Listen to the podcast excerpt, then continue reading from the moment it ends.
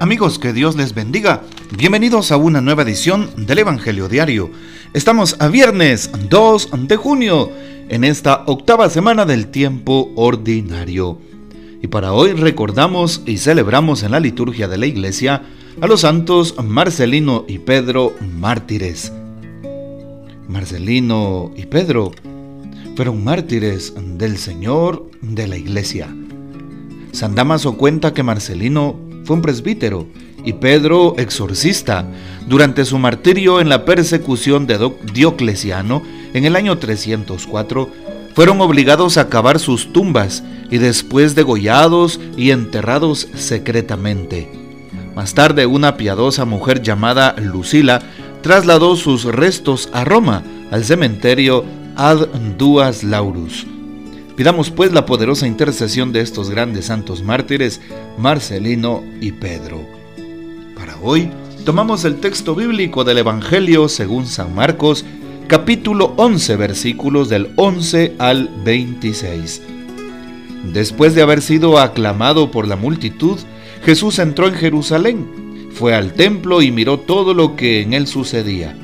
Pero como ya era tarde, se marchó a Betania con los doce. Al día siguiente, cuando salieron de Betania, sintió hambre. Viendo a lo lejos una higuera con hojas, Jesús se acercó a ver si encontraba higos, pero al llegar solo encontró hojas, pues no era tiempo de higos. Entonces le dijo a la higuera, que nunca jamás coma nadie frutos de ti. Y sus discípulos le estaban oyendo. Cuando llegaron a Jerusalén entró en el templo y se puso a arrojar de ahí a los que vendían y compraban Volcó las mesas de los que cambiaban dinero y los puestos de los que vendían palomas, y no dejaba que nadie cruzara por el templo cargando cosas. Luego se puso a enseñar a la gente diciéndoles, ¿acaso no está escrito, mi casa será casa de oración para todos los pueblos? Pero ustedes la han convertido en una cueva de ladrones. Los sumos sacerdotes y los escribas se enteraron de esto y buscaban la forma de matarlo. Pero le tenían miedo porque todo el mundo estaba asombrado de sus enseñanzas. Cuando atardeció, Jesús y los suyos salieron de la ciudad. A la mañana siguiente, cuando pasaban junto a la higuera, vieron que estaba seca hasta la raíz. Pedro cayó en la cuenta y le dijo a Jesús, Maestro, mira, la higuera que maldijiste se secó. Jesús les dijo entonces, tengan fe en Dios. Les aseguro que si uno le dice a ese monte, quítate de ahí y arrójate al mar, sin dudar en su corazón y creyendo que va a suceder lo que dice, lo obtendrá. Por eso les digo, cualquier cosa que pidan en la oración, crean ustedes que ya se la han concedido y la obtendrán. Y cuando se pongan a orar, Perdonen lo que tengan contra otros, para que también el Padre que está en el cielo les perdone a ustedes sus ofensas. Porque si ustedes no perdonan, tampoco el Padre que está en el cielo les perdonará a ustedes sus ofensas. Palabra del Señor, gloria a ti Señor Jesús. Empecemos la meditación de este día recordando la primera lectura que se toma de Eclesiástico, capítulo 44 1.9.13. Y justo se hace el elogio a aquellos hombres ilustres que han pasado por este mundo y que hemos conocido. Pues existen, dice la palabra, hombres que murieron, pero es como si nunca hubieran existido, no se les recuerda, no dejan descendencia, no hay fruto alguno, no dejan buena huella. A diferencia de aquellos hombres de los cuales se conserva la memoria, porque fueron distintos, fueron hombres de bien y sus méritos los preceden ante todo. ¿Por qué? Porque han dejado una buena herencia a sus hijos, su linaje permanece, dice el día de hoy la palabra, y de esa manera, pues sus frutos van a ser reconocidos de generación en generación. Por eso la invitación a que hoy tú y yo dejemos huella.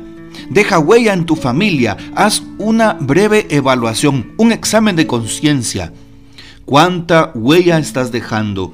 ¿Eres una persona que que suma en la vida de los demás. Eres una persona que acerca a los demás a Dios. Eres una persona que promueve los buenos valores y principios morales y del Evangelio en la gente. Eres una persona a la que los demás valoran, no porque tengas un cargo, no porque seas el jefe, no porque eh, tengas dinero, no porque tú seas de cierta posición económica, no, que te valoren por quien eres y que te recuerden por los valores que vives. El valor del respeto, de la educación, el valor de la solidaridad con el prójimo, de la, de la misericordia, el valor del perdón y tantos otros valores que hoy son tan importantes de vivir en una sociedad con el relativismo imperante. Así es. Por eso le pedimos al Señor que nos ayude a vivir, por ejemplo, en esta sociedad en la que abunda la mentira, las injusticias, la impunidad.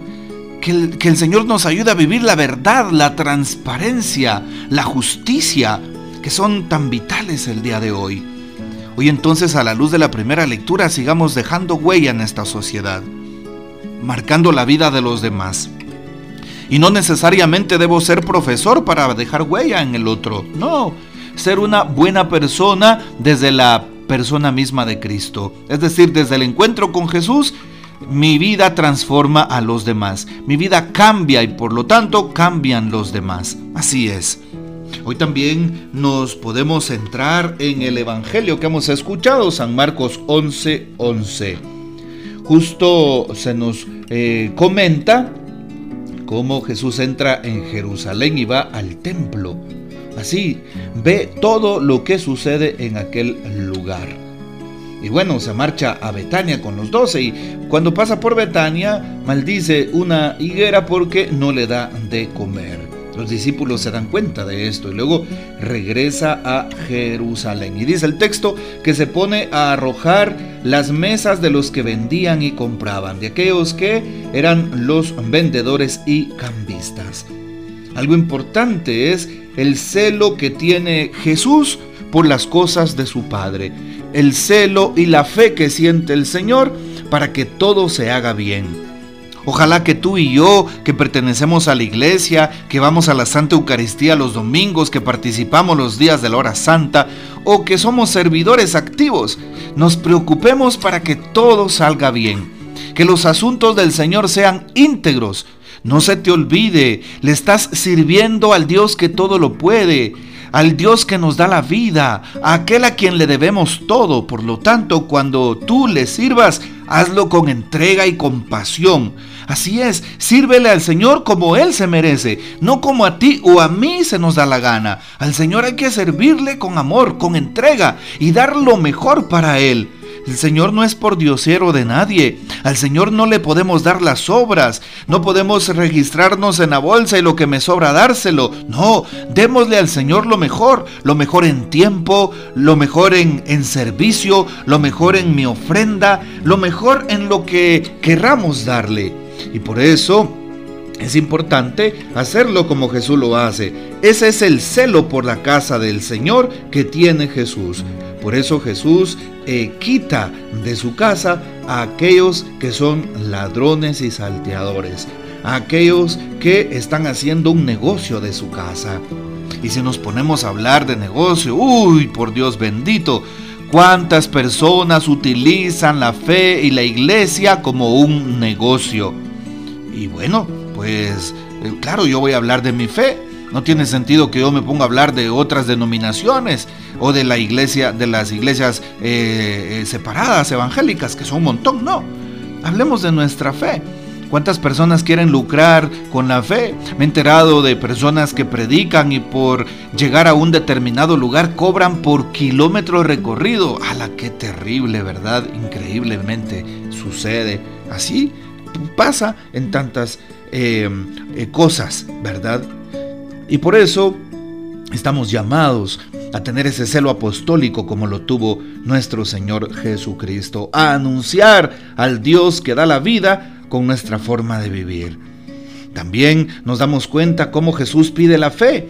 porque van de regreso a Betania y se da cuenta Pedro y los demás apóstoles que aquella eh, higuera que Jesús maldijo estaba seca y Jesús aprovecha para darles una catequesis. Tengan fe.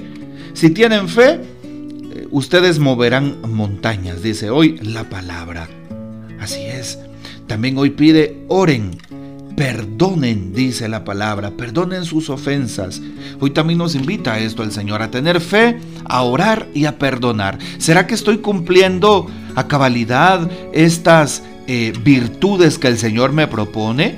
¿Sí? Ten fe, ora y perdona. ¿Será que estoy haciendo oración? Mi oración es auténtica, mi oración es radical, mi oración es confiada y mi oración brota desde la fe, de un encuentro con Cristo. ¿Será que estoy recibiendo aquello que he pedido porque yo lo creo así? ¿De verdad que va a suceder?